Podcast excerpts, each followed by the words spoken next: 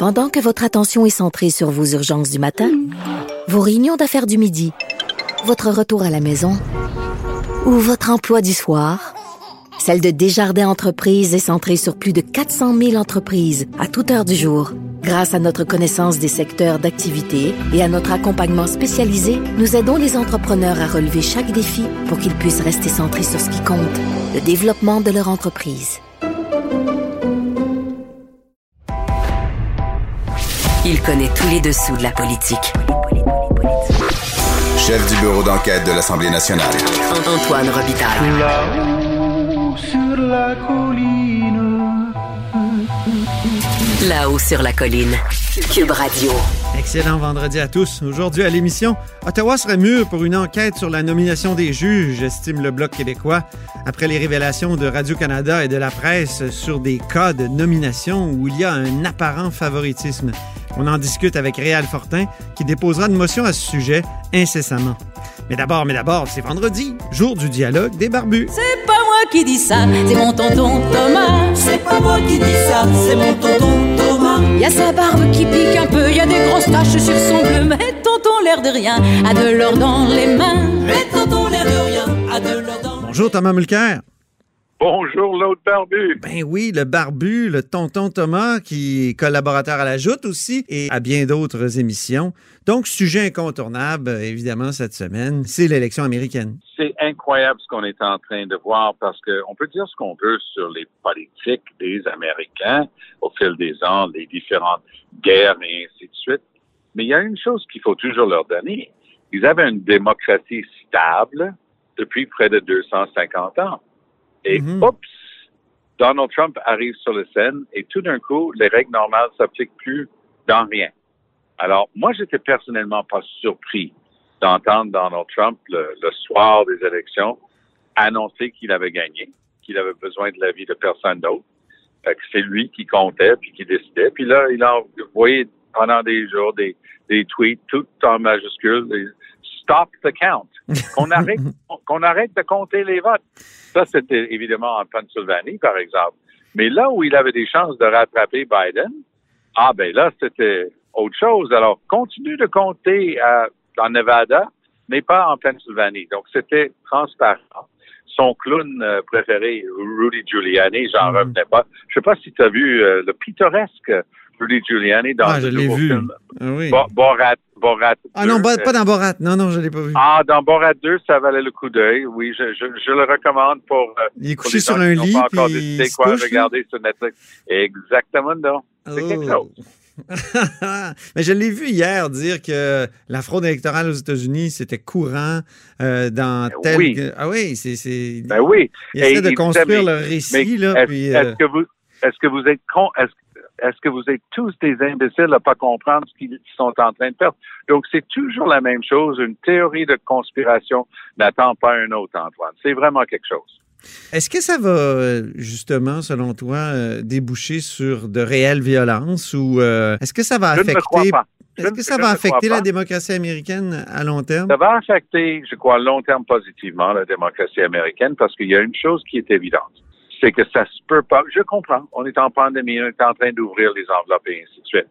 Mais c'est à toutes les quelques élections que c'est du grand n'importe quoi. Je me souviens des Hanging Chads en Floride qui nous a donné le grand plaisir d'avoir George W. Bush pendant euh, huit ans parce que lui, il a été élu dans la Floride de son frère.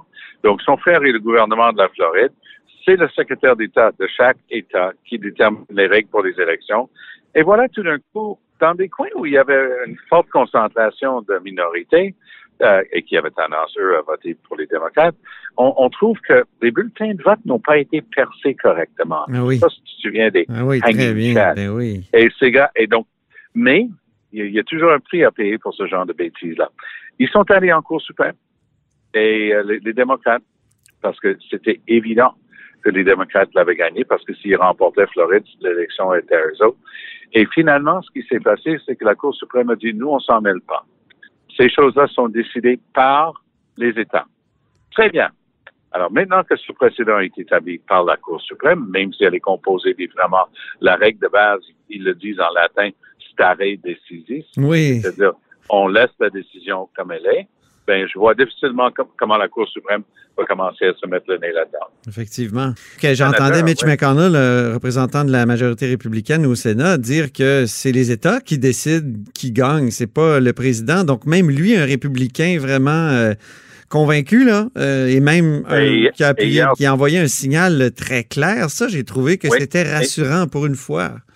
Et après une enfilade de tweets tout le temps de Trump sur le fait que lui, il a décidé qu'il y avait fraude et ainsi de suite, Mike Pence, son vice-président, de toute évidence, voulant peut-être ménager sa crédibilité pour une tentative pour la Maison-Blanche dans quatre ans, Mike Pence s'est distancé de Trump euh, en disant non, non, chaque vote doit compter et ça veut dire que chaque vote doit être compté.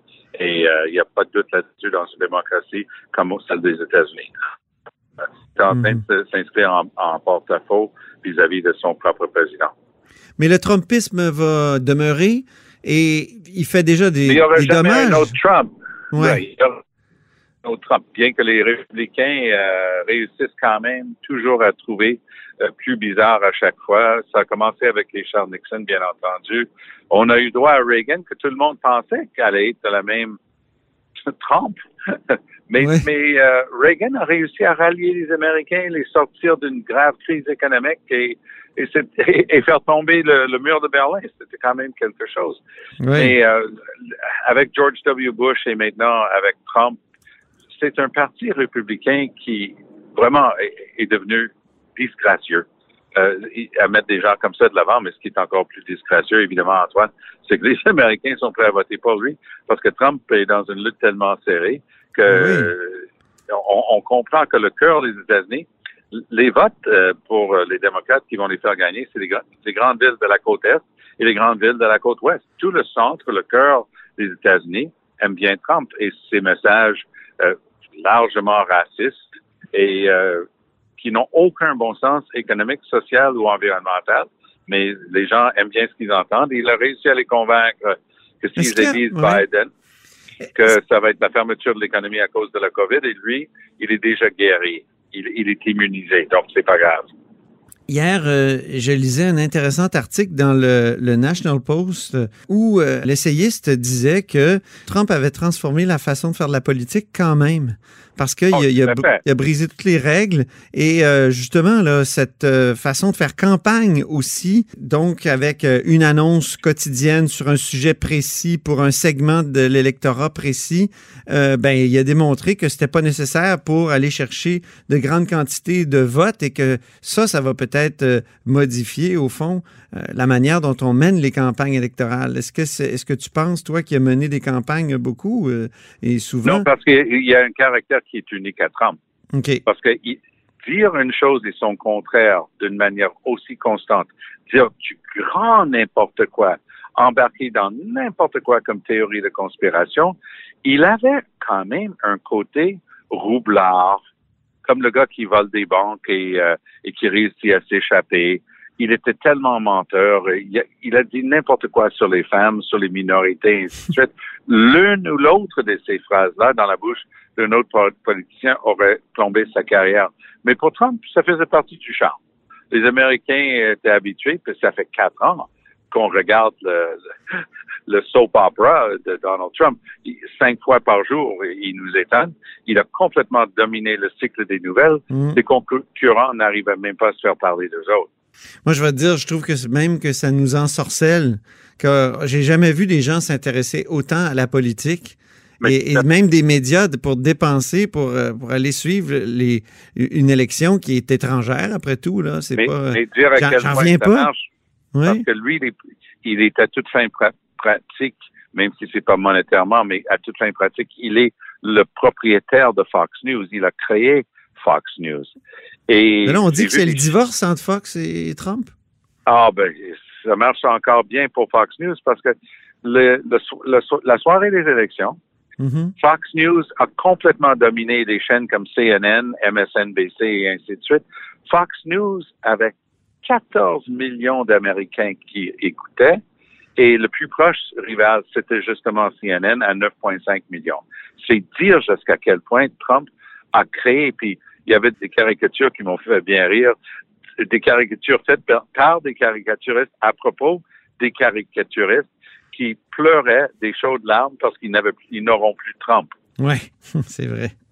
Euh, Dis-moi un autre sujet complètement. Emmanuel Macron qui a pris le parti de, François ça. Legault ou qui a, Oui. qui a félicité François Legault, qui l'a appelé. euh, c'est quand même dans les, le fameux triangle Paris, Québec et Ottawa un événement.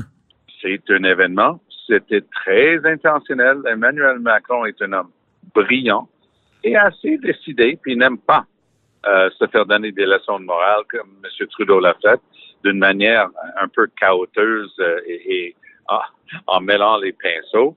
Alors, le président de la, de la République française a pris le téléphone et a téléphoné à François Legault pour le remercier personnellement. Boudon par le fait même M. Trudeau pendant plusieurs journées, plusieurs longues journées.